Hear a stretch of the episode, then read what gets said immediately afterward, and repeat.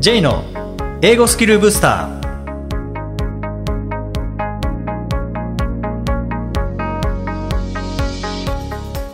こんにちは J こと早川浩二ですこんにちは、アシスタントのあきです。この番組は旅行や仕事で英語を使えるようになりたい方、TOEIC などの資格試験の勉強をしている方、英語学習へのモチベーションを高めたい方にスキルアップのコツをお伝えしていく番組です。J さん、今回もよろしくお願いします。よろしくお願いします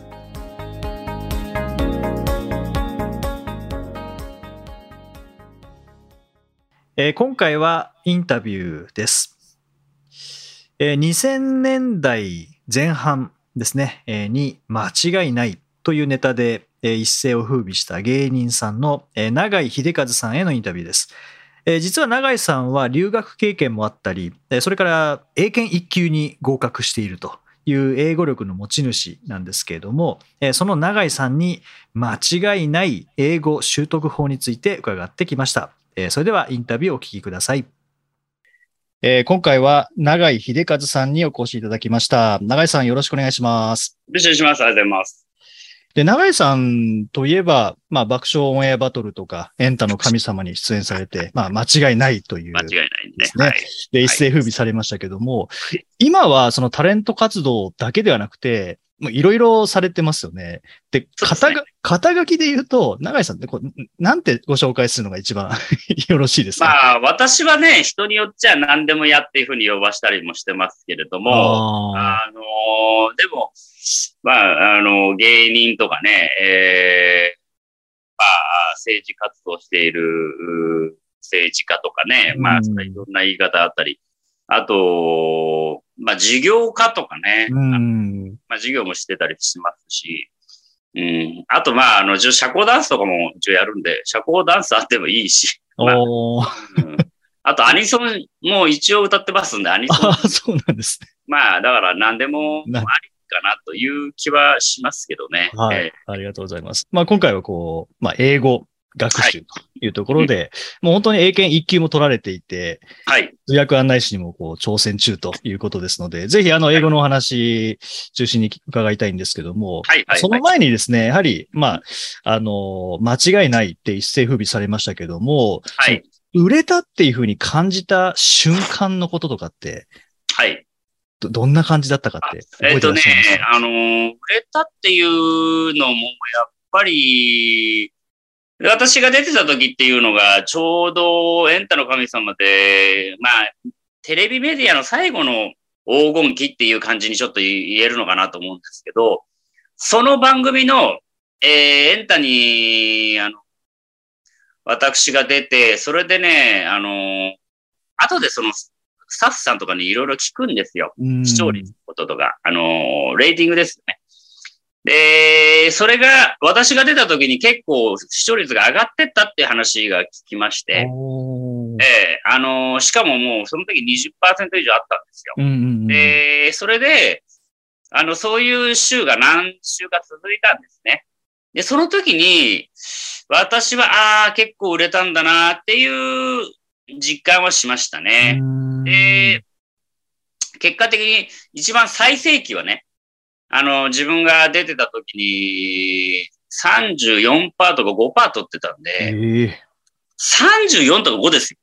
これはね、もう、あの、ワールドカップとかレベルじゃないですか。そうですよね。今考えると。はい。3分の1が見てるってことですもんね。そうです、そうです。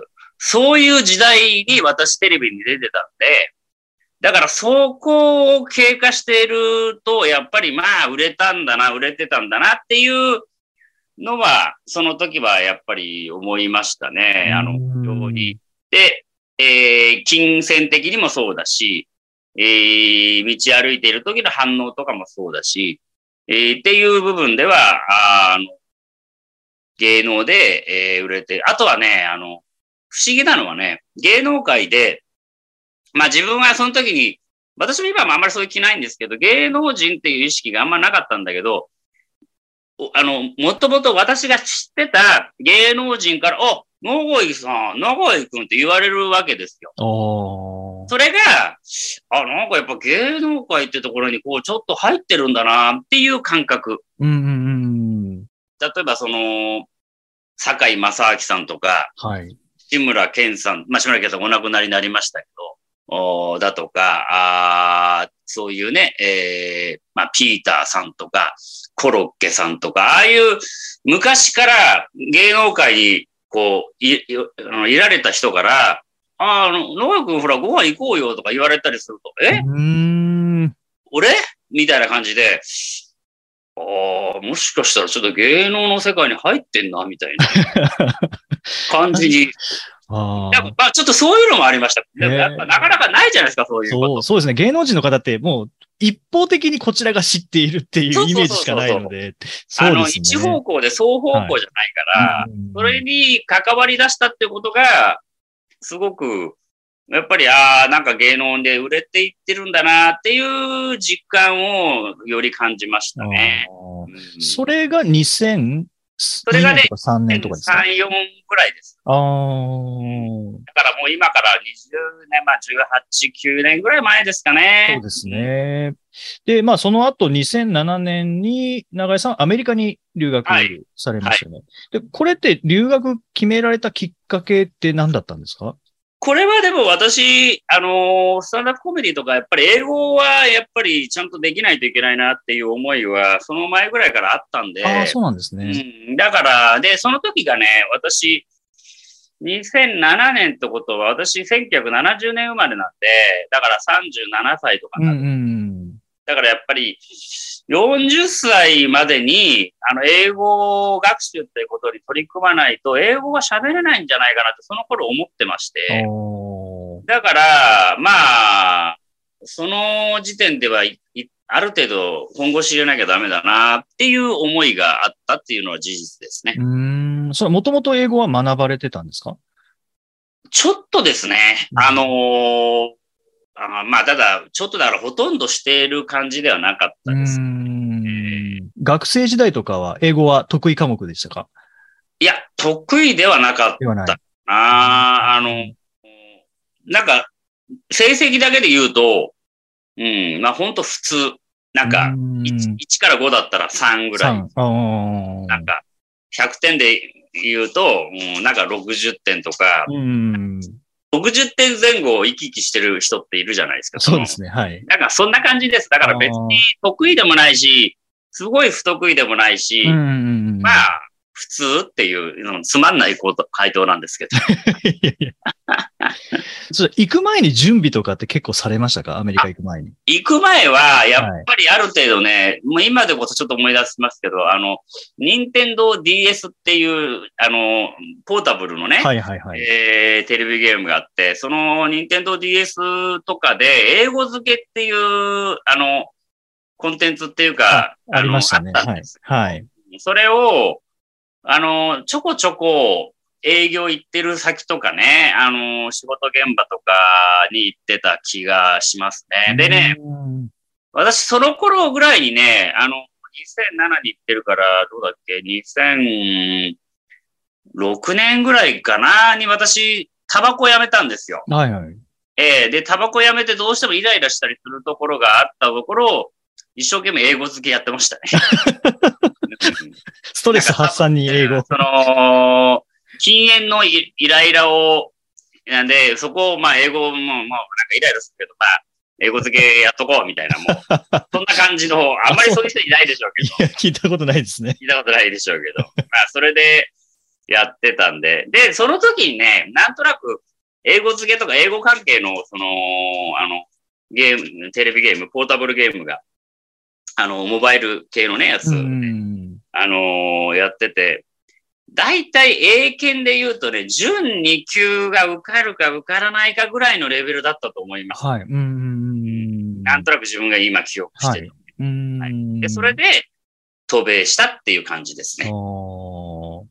実際渡米してみて、それまで思ってた、こう、英語のイメージ、海外の英語のイメージと、実際行った後のイメージってなんか、現実ってギャップありましたか？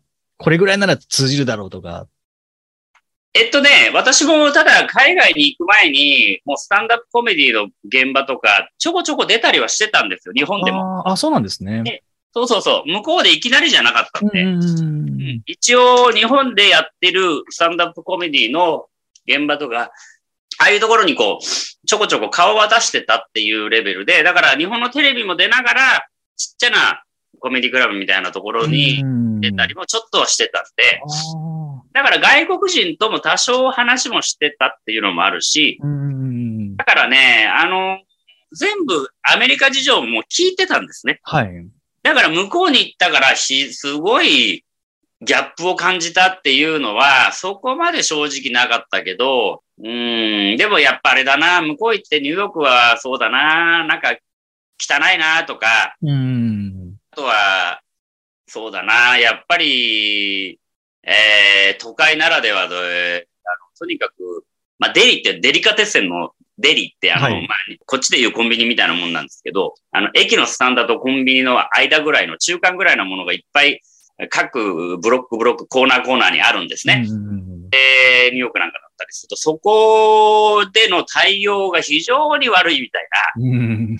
うん。うん、あのー日本って愛想がいいのは普通なんだけど、逆なんですよね。うんだからそういうのは、ああ、そうだな。全然違うなっていうギャップがあったり、あと、まあ、なんとなく知ってたけど、まあ、非常にね、あの、やっぱりほら、保険制度とかないから、なんか、体の調子が悪い人がいっぱい、あなんかちょっと足引きずってる人とかね、あ。はいはい。なんかこう、もう歯が抜けちゃって、抜うん。けっぱなしみたいなね。そうですね。うん、本当そういう、あの、なんていうんですかね。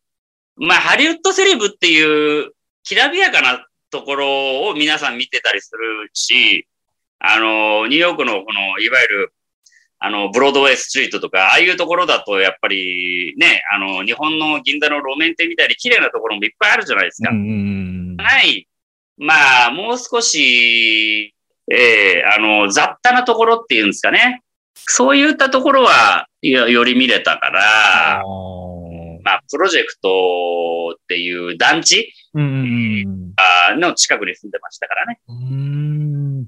そこでニューヨークで実際こう英語を身につけるという意味では、その、まあコメディクラブに出演されながらっていうのもあったと思うんですけど、なんかはい語学,、語学学校みたいなところも通われたんですか？あ、語学学校通いました。語学学校通った上で、I20 の、あれでビザで入ってたんでね、あの逆にちゃんと学校行ってないと、ああ、なるほど。あのーアメリカにいられませんよっていうようなね、ことですね。うーん。その学校での勉強と実際にコメディクラブでこう、まあネタを披露するっていうところで、うんやっぱりなんか同じじゃないですよね。違いますね。ですよね。うん。なんか学校ではこういう勉強が役に立って、で、コメディクラブで実際にこう、披露するっていう意味では、こういう準備が、その英語力アップに役に立ったみたいなのってありますか？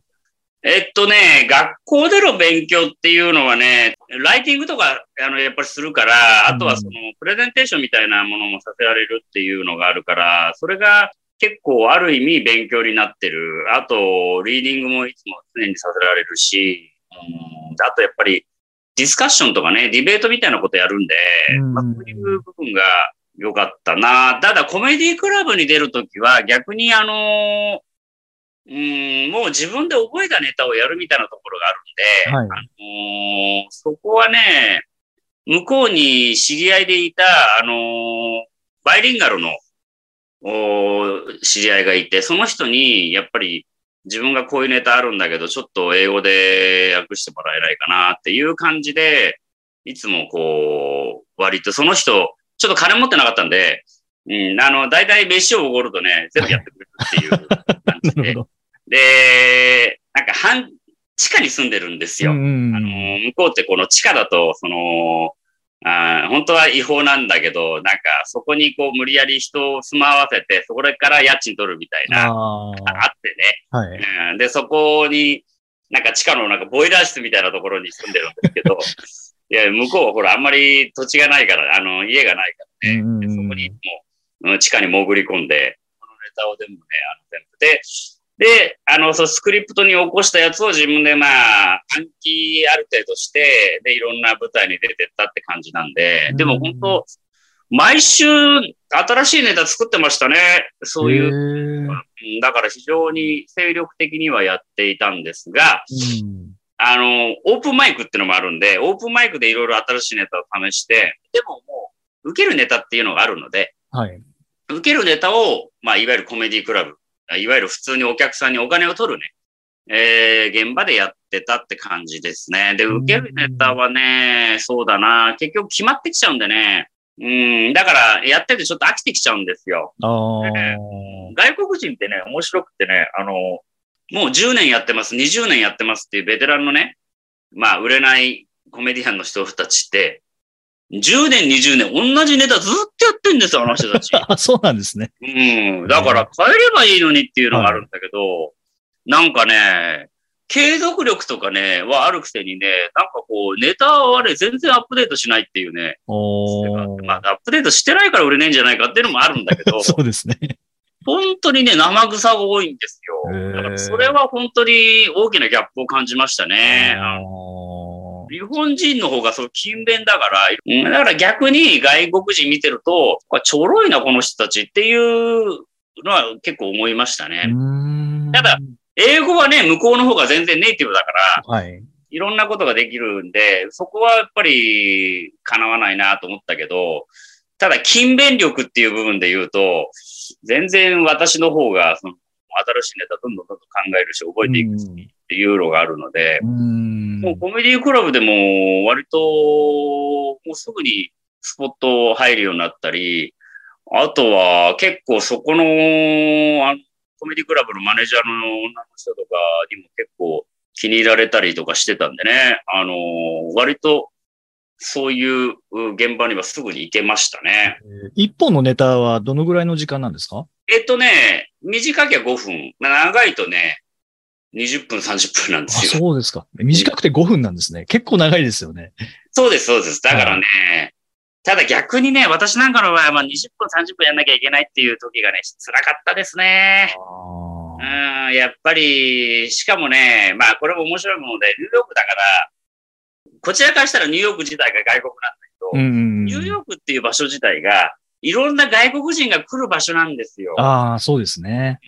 うん、もちろんその、え、同じ英語圏のね、イギリスとかね、オーストラリアとかカナダから来るっていう人もいるんだけど、うんうんあのー割とね、その、私なんか行った時に、あれブラジルとかあっちの方とかね、オランダとかね、ヨーロッパのね、フランスとかね、ああいったところから来る人も結構いたりして、うん。そういう人たちがコメディクラブにポンと入るんですよ。はい。私一番辛かったのはね、オランダ来たから来たね、あの、集団が10人ぐらいポンと入ってきたんですね。はい。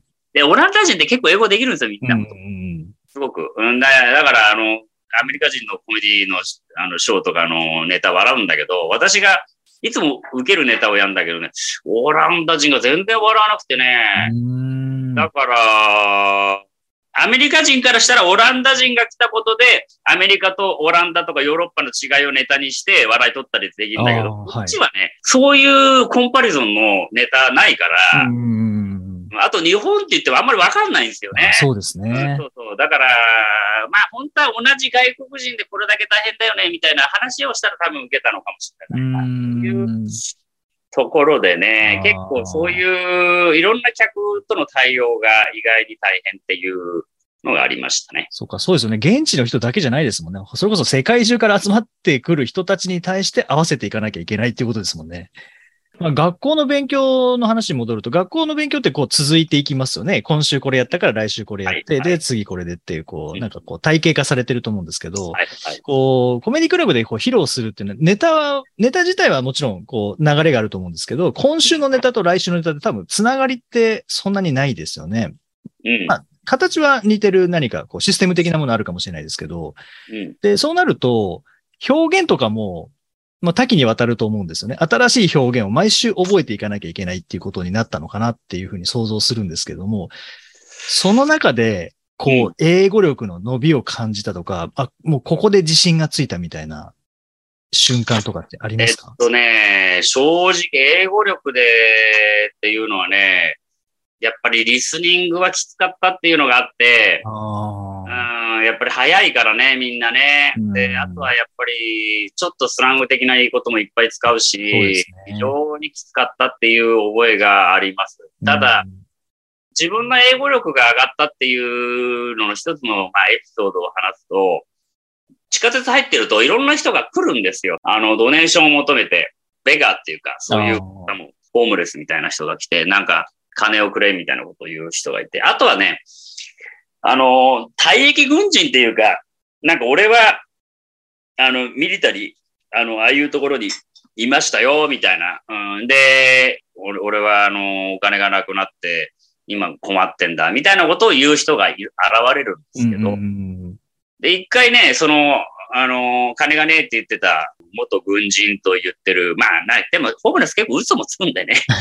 まあ、これは何とも言えないんですけど、まあ、そういう人がいて、で、缶がなんかに金くれ金くれってやってて、で、一車両に行ったら、この、ちょうど同じタイミングで、もう逆側の車両のあのドアから、俺は元軍人でって言ってて、あれ？なんか軍人同士、元軍人同士が現れたなと思ったら、その、一人が、お前はどこのタイにいたんだみたいなことを言い出して、で、俺は何々タイにいたお前みたいなやつはいないはずだとか言い始めて、で、その、ホームレス同士でですね、あの、お前なんかそんなに軍隊なんかいいたはずがないとか、いや、お前こそいないんだっていう話をね、してあの、互いにディスり出したっていうね、えー時があってね。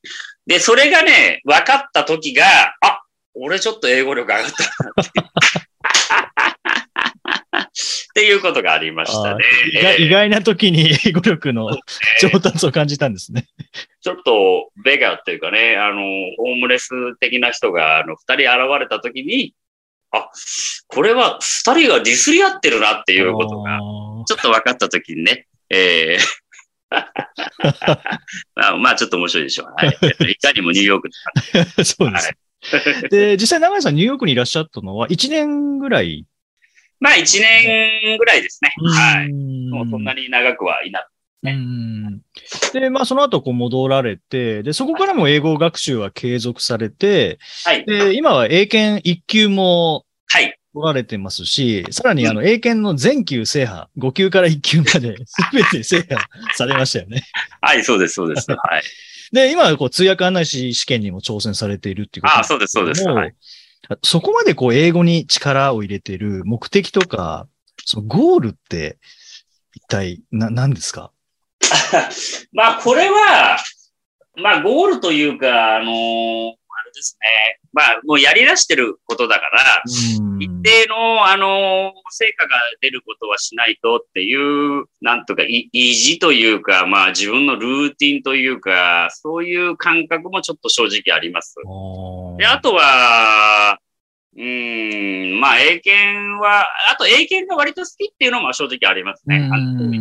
より、その英検の方が、なんというか、あの、問題の内容も、よりこう、うん実際にあるようなことを話すので、 TOEIC って、なんか架空のビジネスレターとか、なんか、まあそうですね。なんかね、メールうんね、やりとりで、あの、ジェームスなんとかさんに送った宛てがどうしたとか、だんだんね、腹が立ってくるんですよね、これ。だからなんでこういう、なんか架空のメールのやりとりとか、ファックスがどうしたとか、もうなんなんどうでもいいよみたいな、これ日本語で読んでもイライラしてくるんだろうなっていうことで、まあもちろん英検もちょっとそういう要素もあるけど、基本は英検はまあ、コラムというかエッセイとか、ああいう記事を使ったりするのが多いから、まあ非常に勉強になるなっていうのもあるんですよね。うん英検なんかアカデミックで面白いんですけど。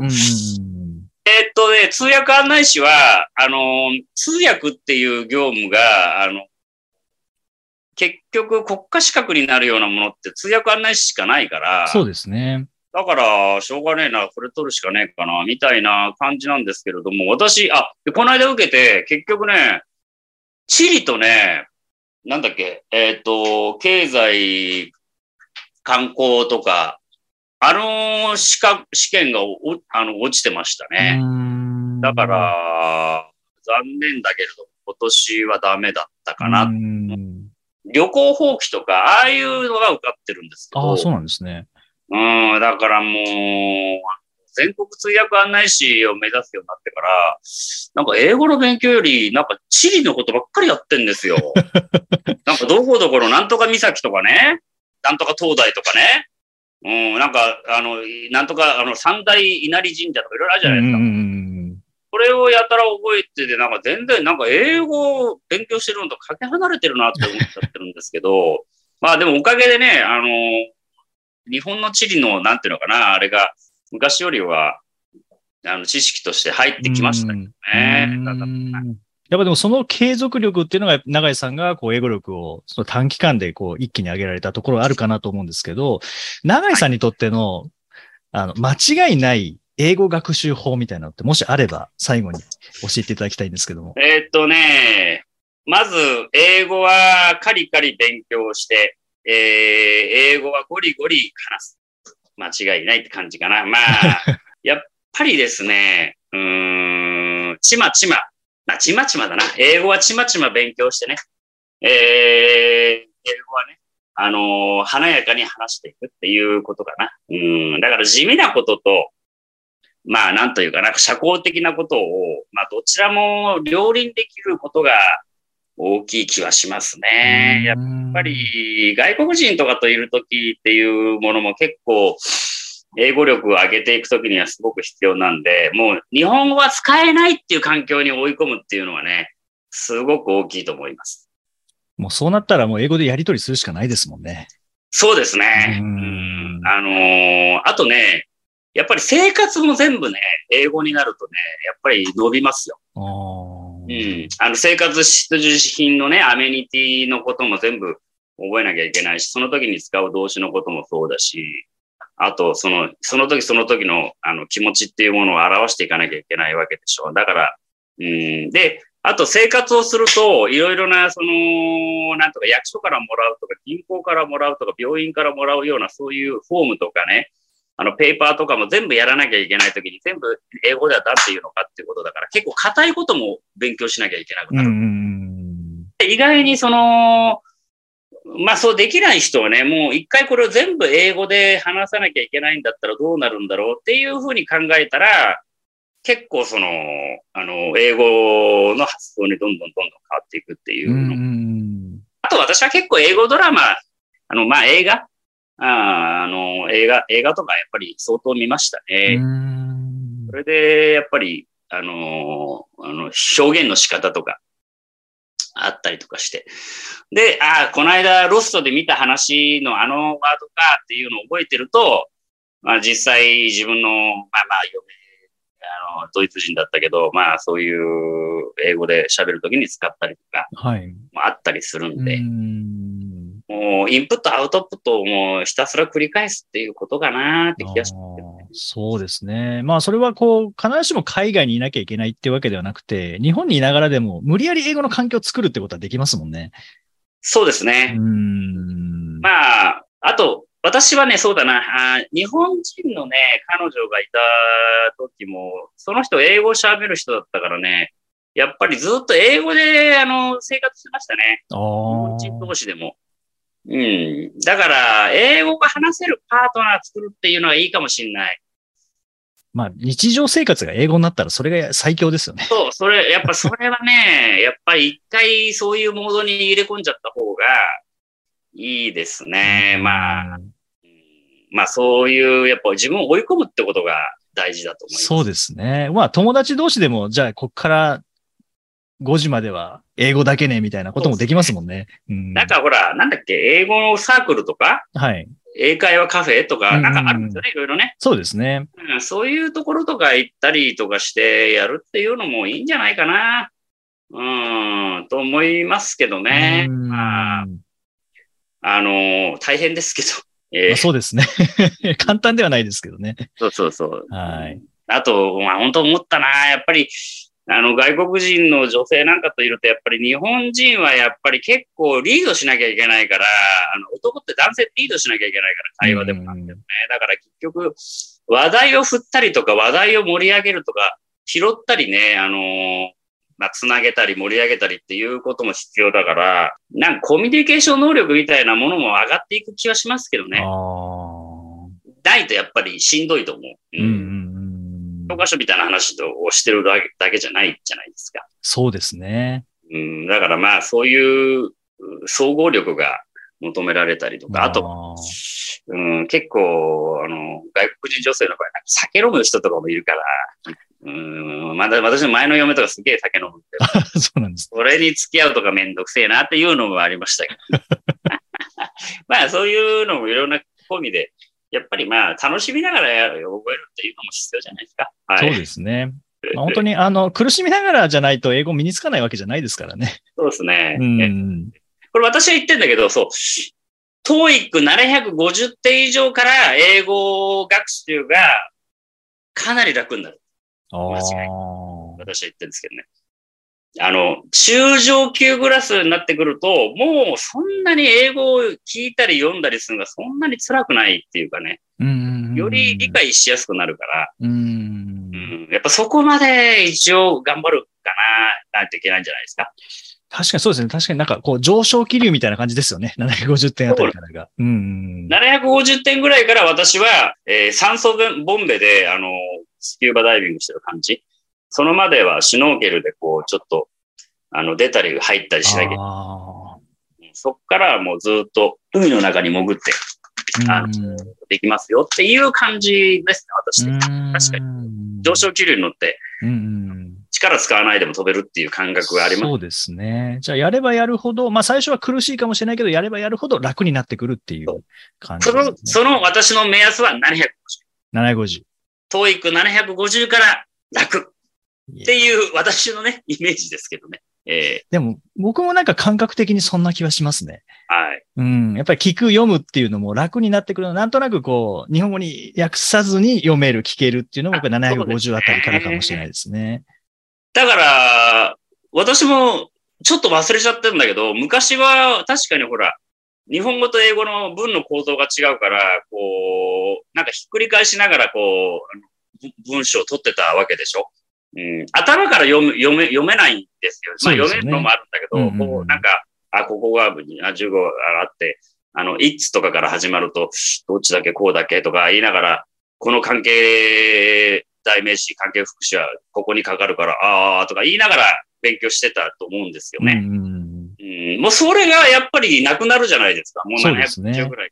うん。うんそれでやるとやっぱかなり楽です。だから、あ昔はそうか、い文章をひっくり返しながらいろいろ意味取ってたなと思って、ああ、まあそれも面倒くさい。確かに日本語と英語のね、構造がちょっと違うからね。ストラクチャーが違うから。うんはい。はい。そうすると、まあ、 TOEIC 学習されている方は、750を、そこを境に英語学習がさらに、まあ、学習が楽になるというか、英語を処理するのが楽になるっていう感じですかね。そうですね。もうね、はいこれイメージですよ。うんうん。 TOEIC 750からもう英語勉強するって感じじゃなくなるんですよ確かに。はい。もう別に、それも一つの自分のツールというか、自分が知り得たいコンテンツの一個っていうことで、まあ、ツールになってくる感じになっうん。てくるので、そこに障害がだいぶ少なくなるね。うん。っていう気はしますけどね。そうですね。はい。ありがとうございます。いぜひ、あ、の、続きは、あの、後編で、長井さんのはい継続力とか、こう、上達の仕方について伺いたいと思います。えー、まずは前編はここまでということで、どうもありがとうございましたあ。りがとうございました。第145回をお送りしました。J さん、はい。え今回は永井さんへの、えーインタビューということだったんですけれども、はい。こう J さんはよくあの芸人さん見に行きますよね。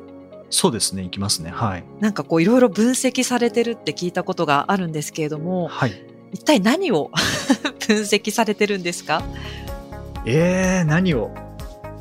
まずは言葉の使い方ですかね。言葉の使い方。単語、ボキャブラリーをどうやって使うのか。どう、何を使うのかっていうよりもどう使うのかっていうところですかそう、そうですね。あとは、なんだ、あと話の構成とか、話の構成ですか？はい。なぜ今のは面白かったのかみたいな。ああ、構成がしっかりしてるはずなんですよね。なるほど。あと、声のトーンとか、音程とか、もう絶対大事ですよね。あります？そんなの。ありますあります。音程は絶対大事ですね。言い方ってことなんですかね？そのトーンってことですか？トーン、言い方というか、音ですね。メロディー。あ、そうですか。はい。メロディーは絶対大事です。へえ。その芸人さんならではのトーンみたいなのってあるんですかね？まあ、あると思いますけどね。ただまあ僕がなんかそういう芸人さんを見て分析するときは自分の中にどうこう落とし込むかとかどういうふうにこう参考にするかとかっていう意識で見るのであんまり自分とかけ離れてるような人の分析とかはしないですけどね僕は。あ確かに例えば A さんっていう芸人さんがいてうわこの人面白いと思ってもでも自分のテイストとは違うなってなったらその A さんのは参考にしないってことなんですかね。うんまあそうですね。かけ離れてる。え例えば J さんは例えば誰とかけ離れてる。どういうことは難しい自分には取り入れがたいな難しいなって思われるんですか？テンション高めの人とかですか？まあそうですね。あのテンションだけでいく芸人さんとかっていうのはちょっと合わないですね。まああくまでやっぱりこう教えるとか人前で話すっていう中でどういうふうに自分の中に取り入れるかっていうところを考えるとあんまりこうテンションだけでこう持っていくようなそういうタイプで芸はない人さんとかはまたちょっと違うんですね。うんだからそれがいいとか悪いとかではなくてそうですね自分にはちょっと取り込めないっていうところで。あーはい、あんまりそういうのは参考にはしないですけどね。そうそう、あの、素、素でいいかなきゃいけないってわけじゃないですが、やっぱり人前で話すとかっていうのは、やっぱ素だと僕は怖いので、まあ、ある演じてる程度の、部分も、うんうん。演じるというか、まあなんか服を着る程度の演じ方ですけどね。はいはいはい。裸で出るんじゃなくて服を着るっていうぐらいのまあ演じ方ですけど、はい。素のままだとやっぱりこうやりづらい部分っていうのはあると思うんですよね。うーうんん、特にこう人前で話すの僕なんかもうすごく苦手だったので、はい。その中ででもこう無理をして本当に演技っていうのが分かってしまうとやっぱりあの聞いてる側も恥ずかしくなると思うんですよね。そうですよね、うん。だからああなるほど。まあこう多少の演技って言ったらまたちょっと違うかもしれないですけどやっぱり人前で話す時と友達と話す時ってやっぱ違うじゃないですか。違いますよね、うんうん。セミナーの時となんか飲み会で話す時はやっぱり違いますし、はい。そうそういう意味のなんか役割に合った話し方。うーん。ポッドキャストでこうやって喋ってる時も多分食事しながら喋ってる時とは違うと思うんですけどね僕も、はいはい。でもじゃあなんか演技してるのかっていうとしてないことはないと思うんですけどね。あーちょっとスイッチ入ってるぐらいのそう感覚ですかね。そうポッドキャスト用の服を着るみたいな感じですよね。ああなるほど、うん、ね人前で話す時用の服を着る。じゃあその服はどの服を着たいかみたいな感じですようんうんうんなんか侍の格好をして拙者はっていうような演技の仕方っていうのはちょっと自分に合わないな。っなるほど。ていうのがそのテンションを上げる。思いっきり高めてっていうのは なんかそのまあもちろんあの人前で話す時にテンションた多少高めますけどね、はい。高めないとやっぱりできないので。はい。それはありますけどじゃあテンション高い芸みたいな感じでいくかいけるかっていうと多分それは僕は全く合わないののとあのそれを自分がまず求めてないので。でもジェイさんは自分のご自身のタイプもよく分かった上でこういろいろ考察して取り入れようとしてらっしゃるんですね。いや奥が深いですね本当さてこの番組ではリクエストやご感想をお待ちしています。メッセージはツイッターやメールなどでお気軽にお送りください。また毎日配信の単語メールボキャブラリーブースターの購読もおすすめです。J さん、今週もありがとうございました。どうもありがとうございました OK thank you for listening see you next week